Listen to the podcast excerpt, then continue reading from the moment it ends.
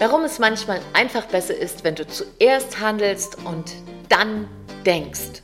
Und warum unser innerer Kritiker ein richtiger Volltrottel ist. Ein Vollidiot. Darum geht es in der heutigen Folge. Schön, dass du hier dabei bist. Hallo bei Big Bang Live, dein Podcast für Neustart in Herz, Hirn und Körper. Mein Name ist Silke Fritsche, Business Coach und Lehrerin für Lebenskunst seit 1999. Ich lade dich ein für deinen Weg zu deinem ja, ganz persönlichen inneren Urknall in deinem Leben, Big Bang Live eben. Und da gibt es ja so viele Aspekte, wo wir plötzlich sagen so, ah, ach so, ach wieso denn? Das geht mir auch so.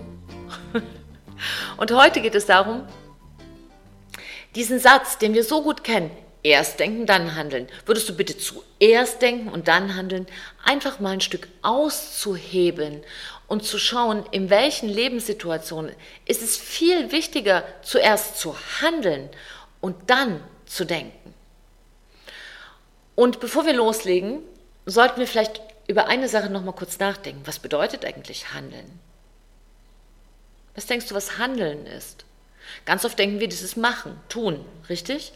Und ich habe extra nochmal nachgeschaut und da stand, Handeln bezeichnet jede menschliche, von Motiven geleitete, zielgerichtete Tätigkeit, und jetzt wird es spannend, sei es ein Tun, ein Dulden oder ein Unterlassen es ist also deutlich vom Agieren zu unterscheiden, das allenfalls unbewusst motiviert ist und ohne Zielvorgabe abläuft. So, das heißt, im Klartext, Handeln ist viel mehr als nur einfach, jetzt mache ich das mal. Handeln bedeutet, ich brauche ein großes Warum, das ist das Motiv, warum tue ich, was ich tue.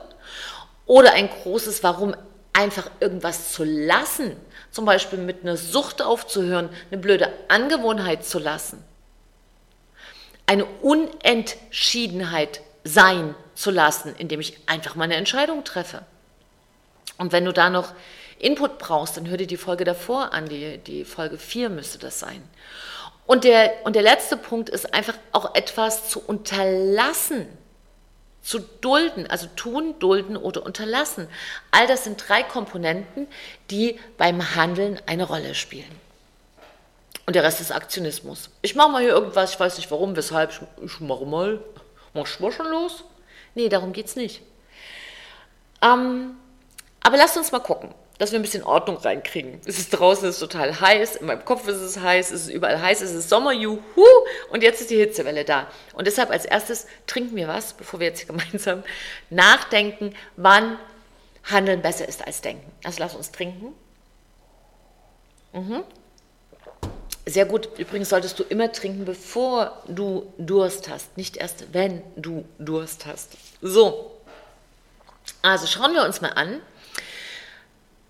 wie ist dieses Hin und Her zwischen erst denken, dann handeln oder handeln erst und dann denken. Bringen wir da mal Ordnung rein. Völlig klar ist, dass du zuerst denken solltest, wenn du weißt, wohin es geht. Und dann einfach nur noch ein Konzept brauchst oder eine analytische Analyse. Ja, dein Kopf als Instrument nutzt, um aus seinen bestehenden Erfahrungen einen sinnvollen Plan zu machen. Dann ist Denken super.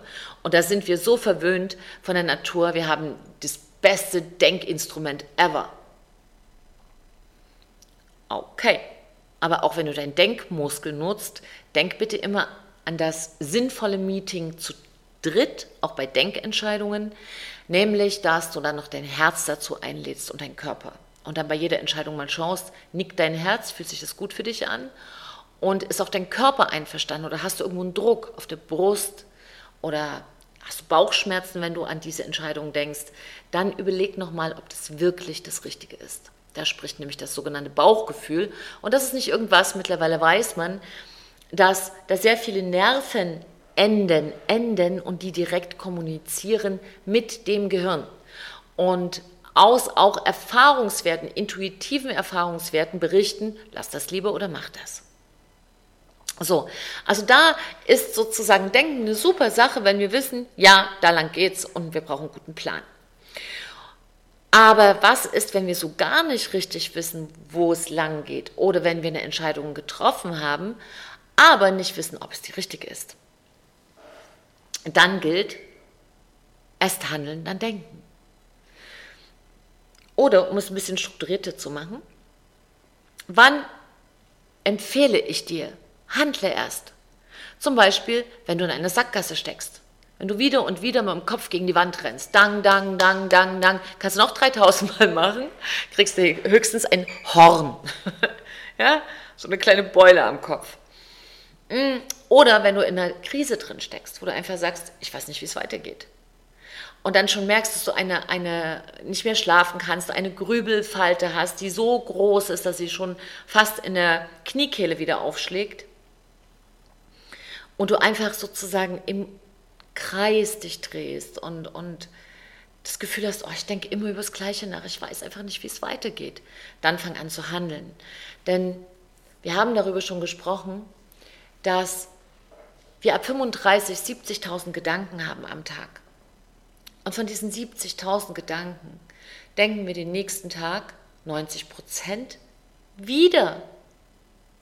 Das heißt, wir wiederholen an einem Dienstag zu 90 Prozent, was wir an einem Montag gedacht haben, wenn wir älter sind als 35 Jahre. Und das heißt, für ein Problem, was du hast, hättest du dann fast immer nur die gleichen Gedanken zur Verfügung. Und wie entstehen denn aber neue Gedanken? Durch neue Erfahrungen. Und wie machst du neue Erfahrungen? Indem du handelst. Also handeln, fühlen, riechen, schmecken, etwas erleben, all das geht nur durch Handlungen. Und das braucht ganz oft einen beherzten Sprung aus der Komfortzone, aus dieser gemütlichen, eingeärschelten Zone, wo man jeden Tag genau weiß, was passiert. Diese vermeintliche Sicherheit, diese Illusion von Sicherheit, mit der wir unsere Zukunft sicher machen. Übrigens, welche Zukunft? Welche? Woher weißt du, was morgen ist? Und übermorgen? Und in zwei Jahren? Und in drei Jahren? Ehrlicherweise weiß das niemand. Nobody knows. Und trotzdem planen wir wie die Irren eine Zukunft und vergessen dabei das Jetzt. Aber handeln kannst du nur im Jetzt. Du kannst nicht nächsten Mittwoch handeln. Das geht nicht. Aber jetzt kannst du es tun. Denn dein Gestaltungsraum für dein Leben ist immer nur im Jetzt. Und genau diesen Raum feiern wir so wenig den, der sollte eine Feier kriegen. Ich finde, es sollte ein Jetzt-Tag weltweit eingeführt werden. Weil es sich so wichtig, es ist so wichtig, sich zu erinnern, dass wir nur handeln, fühlen, leben im Jetzt. Und ganz oft missbrauchen wir das Jetzt, um uns Gedanken zu machen und Sorgen über das Morgen und das Gestern bedauern. Aber beides ist nicht da. Wir machen uns verrückt über einen Zeitraum, der nicht da ist. Die Vergangenheit ist vorbei, vorbei. Und die Zukunft ist nicht da, nicht da. ich spreche schon alles doppelt. Aber das Jetzt ist ganz groß vor unserem Auge. Die Gegenwart, der heutige Tag ist da. Worauf wartest du denn? Ist der heutige Tag nicht gut? Nein, also heute habe ich schlecht geschlafen. Na und? Dann macht, dann rock diesen Tag. Also schlecht geschlafen ist ja nun vorbei. Dann straff dich, trink ein Stück, einen Schluck Wasser und sag einfach, okay, ich habe schlecht geschlafen. Ist halt so. Und jetzt mache ich einfach weiter. Und dieses aber erst zu handeln, ist natürlich gar nicht so leicht oft. Das weiß ich auch. Das ist ein bisschen, als stehen wir auf einem 10-Meter-Brett ne, und so gucken so runter ins Wasser und denken so, hm, ich könnte springen, ich müsste nicht, vielleicht geht es auch morgen. Oh, vielleicht lasse ich auch erstmal Luise vor, die könnte ja vor mir springen. Ich gucke erstmal, wie es so aussieht. Ob die da bis runterkommt und wie das so ist. Also, was brauchen wir denn dann fürs Handeln, damit das gelingt? Als erstes ist es schnelles Handeln. Denk in Ruhe nach, wenn es wirklich was nachzudenken gibt. Aber wenn du es hundertmal gedacht hast, du kommst auf keine Lösung, dann handle sehr schnell. Und für eine gute Handlung brauchen wir ein großes Warum. Also einen großen Grund, warum handle ich, warum tue ich, was ich tue. Und dann gibt es einfach ein Was. Ich setze dieses Was? So ist es eben. Es wird einfach gesetzt. Ich habe damals einfach meine Selbstständigkeit gesetzt. Zack, die mache ich. Und natürlich ist das manchmal, wenn wir solche Sachen machen, wo man so denkt, oh, oh, oh, oh, oh. Weil damals hatte ich ein Kleinkind und war frisch getrennt und hatte eine Stelle an der Universität. Die war auch, die lief noch, die war gut. Aber ich wusste, dass ich mit, mit der Stelle, die ich hatte, weder genug Zeit haben würde für meinen Sohn, noch Zeit haben würde zu wachsen. Und es war auch kein Potenzial drin. Ich wäre immer genau da geblieben für eine längere Zeit. Und mein Freigeist sagte, wir machen uns selbstständig. Und gut, dass ich darüber nicht so viel nachgedacht habe, weil ich sonst gar nicht gewusst hätte, wie ich das erste Jahr meistern sollte. Die vielen Wies, wie mache ich das, wie mache ich das, die ergeben sich erst auf dem Weg. Und immer wenn du eine Frage hast ans Leben, kriegst du auch eine Antwort. Und wenn du die noch nicht hast, dann stell bessere Fragen. Wenn du zum Beispiel fragst, warum klappt das nicht, dann ist unser Gehirn ganz geschickt, das nimmt wie so eine Taschenlampe und guckt in die Ecke, warum klappt das nicht? Und dann kriegst du zehn Argumente, warum es nicht klappt. Aber dann leuchte doch mal in die andere Ecke und stell dir bessere Fragen und frage dich, wie könnte es klappen? Was könnte ich noch tun? Also ich habe dann immer so zu mir selber gesagt, stell bessere Fragen. Und natürlich, wenn man erst handelt und sagt, so, jetzt gehe ich in die Selbstständigkeit, und ich habe ja alles an einem Tag gemacht, gekündigt, in die Selbstständigkeit gegangen und einen Mietvertrag unterzeichnet, einen neuen. Und der war doppelt so teuer damals wie das Geld, was ich an der Universität verdient habe. Aber ich habe mir ein so großes Was gesetzt, dass ich gar keine andere Möglichkeit hatte, als nach vorn zu gehen. Und es war das Beste, was mir passieren konnte. Und das ist nicht unbedingt dein Weg. Und das muss es auch gar nicht sein. Aber es ist ein Beispiel, wo einfach Handeln sehr viel klüger war, als nachzudenken. Weil wenn ich mir das alles überlegt hätte, dann nein, hätte ich nicht gemacht. Dann wäre ich nie in die Selbstständigkeit gegangen. Weil es gibt ja noch diesen Volltrottel und den habe ich auch in mir. Das ist der innere Kritiker. Ich weiß immer gar nicht, wann wir den eingestellt haben. Hast du ein Einstellungsgespräch gehabt mit deinem inneren Kritiker? Kam der mal vorbei? Hat sich angemeldet und geklingelt? Bei mir nicht. Und trotzdem ist er da. Und was ist denn eigentlich so ein innerer Kritiker? Außer dass ich immer sage, es ist ein echter Vollidiot. Der innere Kritiker ist ein Teil unseres Ichs, unserer Seele. Ist ein Teil, der uns beurteilt, tadelt und beschämt. Der innere Kritiker, der kontrolliert den Eindruck, den wir auf andere machen. Ich habe dazu extra mal rausgesucht, was er so alles macht aus einem Seminar, was ich 2003 gehalten habe, mit dem, ging es damals um ähm, Kritisieren, ja, aber richtig, hab, ist mir einfach aufgefallen, wie viele Menschen sagen, ich habe einen Konflikt mit und der andere ist schuld.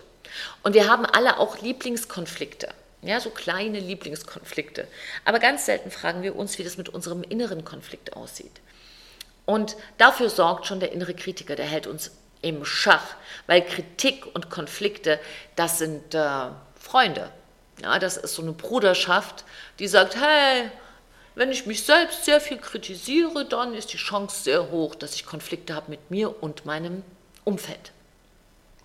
Und der innere Kritiker, der macht zum Beispiel noch was anderes. Der denkt sich nämlich Katastrophen aus, ne, so Worst-Case-Sachen, falls wir gegen Normen und Regeln verstoßen sollten. Und bei dem Gedanken, ich handle jetzt erstmal und dann denke ich weiter, weil durch das Handeln bekommst du neue Erfahrungen und durch die neuen Erfahrungen bekommst du neue Gedanken und durch die neuen Gedanken bekommst du Lösungen, die du jetzt nicht hast. Die kannst du nicht erdenken. Es gibt Sachen, die kannst du nicht erdenken. Du kannst dir nicht erdenken, wie es ist, durchs Wasser zu schwimmen. Du musst das Gefühl fühlen. Du kannst es dir nicht erdenken, wie der erste Kuss ist. Du musst den ersten Kuss haben. Du weißt nicht, wie Schokoeis schmeckt. Das kannst du nicht erdenken. Diese Erfahrung musst du machen. Du musst du handeln, dir eins kaufen und schlecken. So. Und da ist aber der innere Kritiker dagegen. Der sagt halt Normen und Regeln. Und eine wichtige Norm und Regel, die wir gelernt haben, ist erst denken, dann handeln. Und ja, es gibt Situationen, da ist das Denken sehr wichtig. Aber wenn wir nicht lernen, mehr zu handeln, gehen wir einfach auch vor die Hunde. Denn wir ertrinken jeden Tag an Informationsflut, an Worten, an Gedanken. Das ist wirklich so, dass du kriegst Kopfmuskelkater. Wahnsinn, was wir quatschen und denken. Aber wir verdursten gleichzeitig an Tiefe, an Substanz und an Handlungen. Und was meine ich damit genau? Also es gibt fünf wirklich gute Gründe, um zu handeln. Der erste Grund ist, Handeln verschafft neue Erfahrungen. Das habe ich schon gesagt und ich wiederhole es an dieser Stelle gerne nochmal, weil es so wichtig ist. Du kannst nur denken, was du neu erfahren hast, was du gesehen hast, was du gehört hast, was du gefühlt hast, was du angefasst hast, was du mit allen Sinnen am besten aufgenommen hast. Und aufgrund dieser neuen Erfahrungen wirst du bessere Entscheidungen machen. Also spring von diesem 10-Meter-Brett. Zweitens, durch Handeln kannst du dich besser kennenlernen als durch Denken. Und das ist fast der wichtigste Punkt. Weil wenn du weißt, wer du bist und was du kannst und was du wirklich willst, dann kannst du loslaufen. Und beim Handeln merkst du, ob du dich ein bisschen, das machen wir manchmal aus Versehen, uns so ein bisschen selber be, be, beschummeln. Ja, das kriege ich hin. Und wir handeln und merken plötzlich, oh, das erste Hindernis. Und ich fange an zu schwächeln, was ist denn hier los? Und dann könnt ihr sagen, hey, aber da muss ich mich ein bisschen an Zippel reißen. Aber viel häufiger kommt ehrlicherweise was anderes vor, dass du das super machst und dass alles in dir ist, was du brauchst. Aber dein innerer Kritiker, der sagt zu dir, na, nein, ich weiß nicht, ob das reicht, ne? Also, da gibt es bestimmt andere, die das viel, viel besser können als du. Meinst du, die Welt hat gerade auf dich gewartet? Sowas erzählt der innere Kritiker und ganz ehrlich, hau ihm ein paar vor die Schnauze. Also wirklich, schreib ihm ein Kündigungsschreiben. Jetzt ist aber mal gut mit so einem Blödsinn. Natürlich hat die Welt auf dich gewartet. Was meinst du denn, warum du als Original gebaut wurdest? Und was wir oft denken, ist, dass wir uns nur lieb haben können, wenn wir vollkommen sind. Aber die Grundsache ist doch die, und wenn du schon mal ein Baby im Arm gehalten hast, weißt du es, es geht doch nicht darum, vollkommen und perfekt zu sein, sondern es geht doch darum, dass wir uns lieben in unserer Unvollkommenheit. Denn es wird immer jemanden geben, der größer ist als du, der stärker ist als du, der längere Haare hat als du, der besser rechnen kann als du, der in Physik besser ist, der besser sprechen kann, der, der, der. Aber das sind nur Fähigkeiten. Das sind nur Fähigkeiten, die machen nicht dich aus. Denn du bist ein Kunstwerk. Schau dich doch mal an, was du für ein Kunstwerk bist. Und da geht es doch nicht darum, dass du alles kannst, sondern dass schon alles in dir ist. Es gibt einen Unterschied zwischen Können und Sein.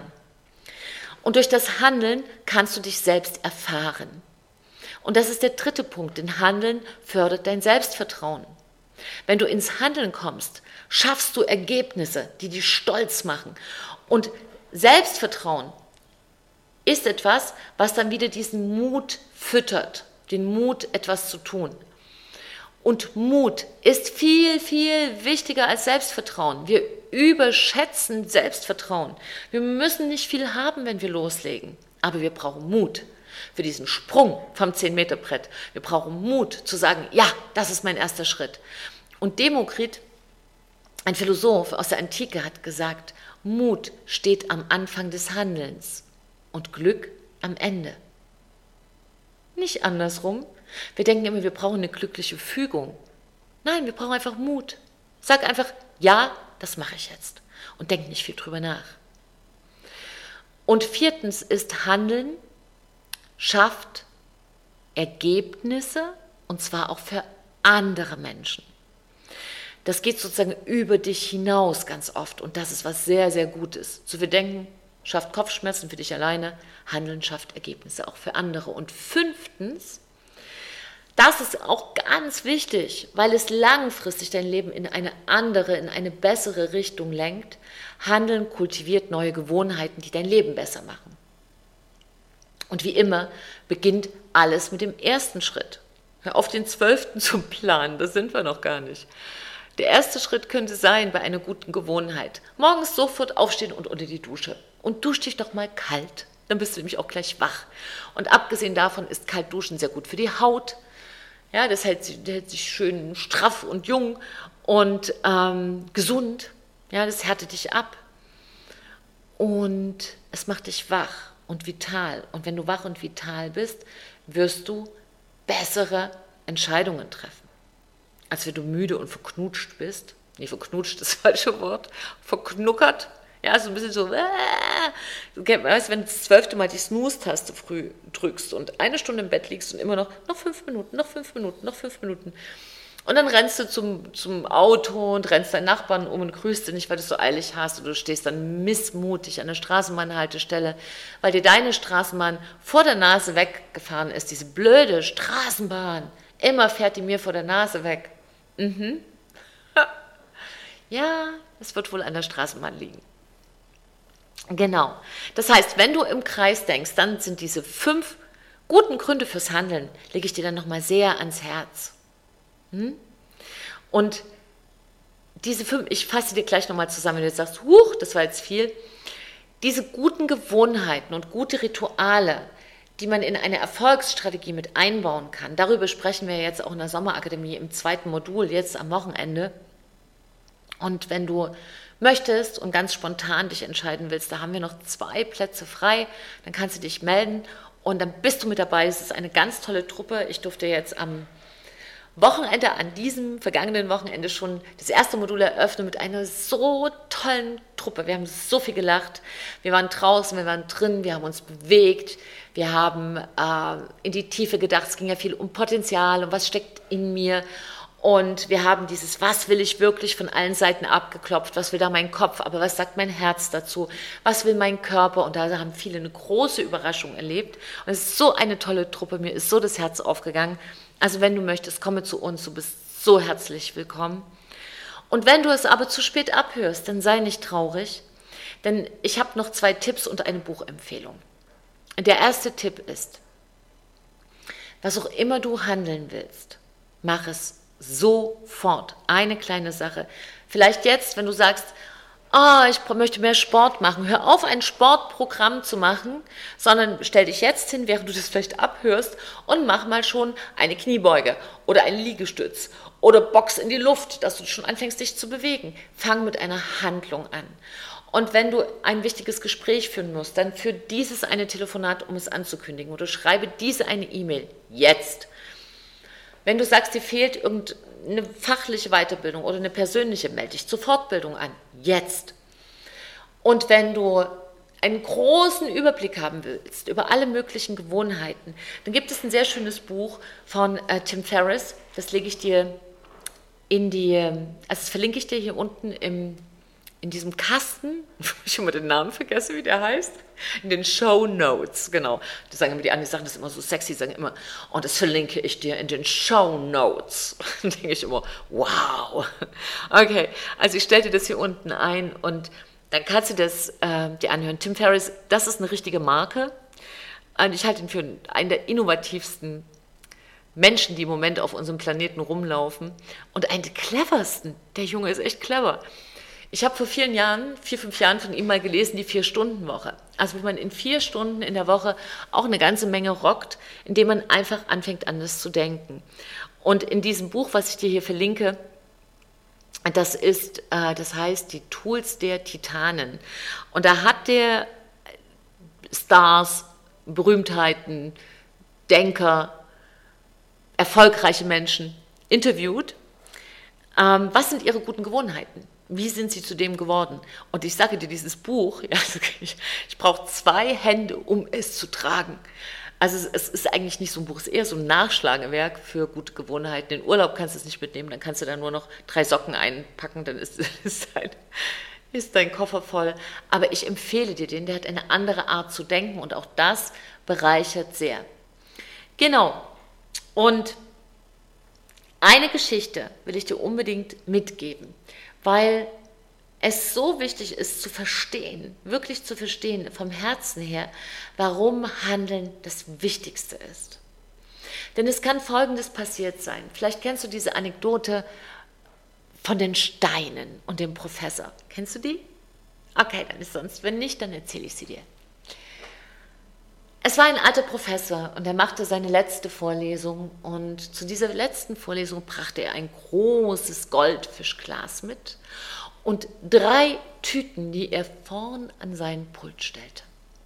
Und er hat sich gedacht, das ist meine letzte Vorlesung, da mache ich jetzt endlich mal, was ich will. Ist mir doch egal, was auf diesem Lehrplan steht. Und Ganz in Ruhe und ganz gewissenhaft nahm er drei große Steine und legte sie ruhig in dieses große Goldfischglas. Und immer weiter und immer weiter, bis kein weiterer Stein mehr hineinpasste. Und dann schaute er auf seine Studierenden und sagte, ist dieses Glas jetzt voll? Und einer der Studenten sagte, ja, denk schon. Und der Professor sagte, hm, und er öffnete eine von diesen Tüten und schüttete Kiessteine in dieses Glas. Und diese Kiessteine füllten die Lücken zwischen den großen Steinen. Und dann fragte er wieder, ist das Glas voll? Und ganz hinten, Gisela piepste mit ihrem hübschen kleinen Stimmchen. Nein, ich glaube, da geht noch was rein. Mhm, sagte der Professor, gut mitgedacht, und er öffnete noch eine weitere kleine Tüte und schüttete Seesand hinein. Und nun war das, das Glas tatsächlich voll, jede kleine Lücke war gefüllt. Und der Professor sagte, was können wir mit diesem Experiment für unser Leben lernen? Was zeigt uns das? Und Daniel, der sehr lange und sehr aufmerksam dieses Experiment verfolgt hatte, meldete sich und sagte, daraus können wir lernen, dass immer noch etwas im Leben hineinpasst, wenn man nur will. Und der Professor schmunzelte und sagte, ja, so habe ich mein Leben auch gelebt, dass immer noch irgendwas reingeht, irgendwas kann man schon noch in diesen Tag quetschen. Denn das Glas mit seinen Begrenzungen steht für unser begrenztes Leben, für unsere Lebenszeit. Und die Lehre daraus ist eben nicht, dass immer noch irgendwas reinpasst, sondern die Lehre daraus ist, wenn du nicht zuerst die großen Steine ins Glas legst, dann finden sie später keinen Platz mehr. Also mach dir Gedanken, was wirklich in deinem Leben wichtig ist, was zählt. Was ist für dich wirklich wichtig? Ist es Familie? Ist es eine Partnerschaft? Ist es deine Karriere? Ist es deine Gesundheit? Ist es Abenteuer? Was ist für dich wichtig? Da gibt es kein richtig und falsch, sondern nur ein Was ist für dich richtig. Und der alte Professor sagte ganz eindringlich, denkt darüber ganz in Ruhe nach. Es ist euer wichtigster Gedanke. Und dann, und damit ist die Anekdote eigentlich zu Ende, aber uneigentlich möchte ich sie ein Stück fortführen. Weil was, wenn das Leben schon ein bisschen weiter fortgeschritten ist? Und was, wenn du jetzt nicht gerade 18 bist? Und das Glas ist fast voll? Dann mach doch mal was Ungewöhnliches. Handle, Hol dir so eine kleine Schaufel oder meinetwegen einen großen Löffel und dann hol diesen Sand wieder raus, diesen Kies, diese Kleinigkeiten, diese unwichtigen Sachen, die wir in unsere Lebenszeit reinproppen. Und mach wieder Platz für was Wichtiges. Dann muss erst mal gehandelt werden, dann lass los. Lass etwas los. Was ist gerade in deinem Leben drin, was du nicht brauchst, um wieder loszugehen? Handle. Handle und mach Platz für die wirklich wichtigen Dinge in deinem Leben. Es gibt nichts Wichtigeres. Genau, und das ist ein ganz, ganz wichtiger Punkt. Das heißt, fünf Gründe, warum Handeln wichtiger sein kann als Denken. Erstens, Handeln verschafft neue Erfahrungen. Zweitens, Handeln hilft dir, dass du dich selber besser kennenlernst. Drittens, Handeln fördert dein Selbstvertrauen, weil Selbstvertrauen einfach eine Stärkung ist auf dem Weg. Viertens, Handeln schafft Ergebnisse und die sind besser als Kopfschmerzen und Ergebnisse helfen auch deinem Umfeld, ja, den Menschen, die um dich herum sind. Damit leistest du einen Beitrag für diese Welt.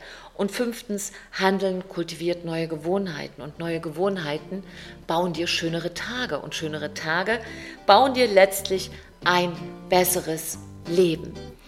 Und wenn dir diese kleine Inspiration heute und hier geholfen hat, dann freue ich mich und ich freue mich auch, wenn du mir das zeigst. Und du könntest mir das zeigen, indem du mir eine positive Bewertung gibst, würde ich mich sehr, sehr freuen. Oder äh, packst ein paar Sterne rein, Daumen hochzeichen oder schickst mir eine Brieftaube, aber eine, eine weiße bitte. Genau, ja, ich freue mich da sehr. Und, und wenn du eine Frage hast, frag mich. Und halt dich da nicht zurück, wir halten uns oft zurück.